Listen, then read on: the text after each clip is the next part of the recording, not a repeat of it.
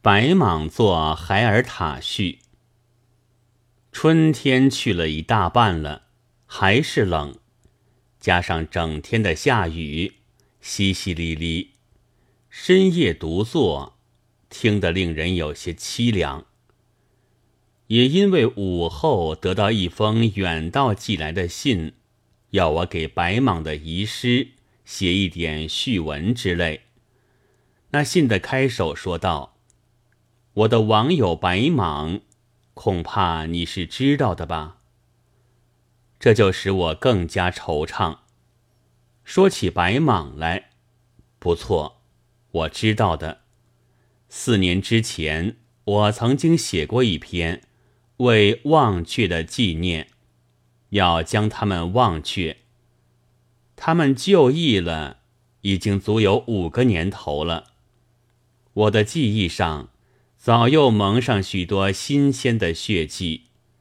这一提，他的年轻的相貌，就又在我的眼前出现，像活着一样。热天穿着大棉袍，满脸油汗。笑笑的对我说道：“这是第三回了，自己出来的。前两回都是哥哥保出，他一保就要干涉我。这回我不去通知他了。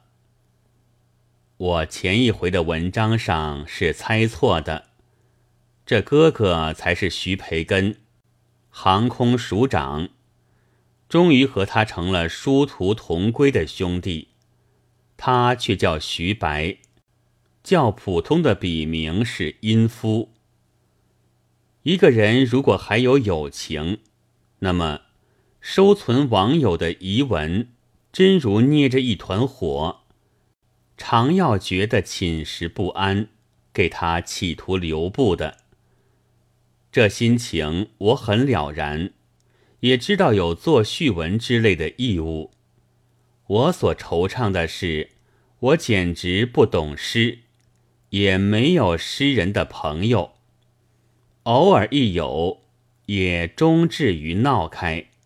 不过和白蟒没有闹，也许是他死得太快了吧。现在对于他的诗，我一句也不说，因为我不能。这海尔塔的出世。并非要和现在一般的诗人争一日之长，是有别一种意义在。这是东方的微光，是林中的响箭，是冬末的萌芽，是进军的第一步，是对于前驱者的爱的大道，也是对于摧残者的增的丰碑。一切所谓圆熟简练、静穆悠远之作，都无需来做比方，因为这诗属于别一世界。那一世界里有许多许多人，白蟒也是他们的网友，但是这一点，我想就足够保证这本集子的存在了。有何须我的序文之类？一九三六年三月十一夜，鲁迅寄于上海之且介亭。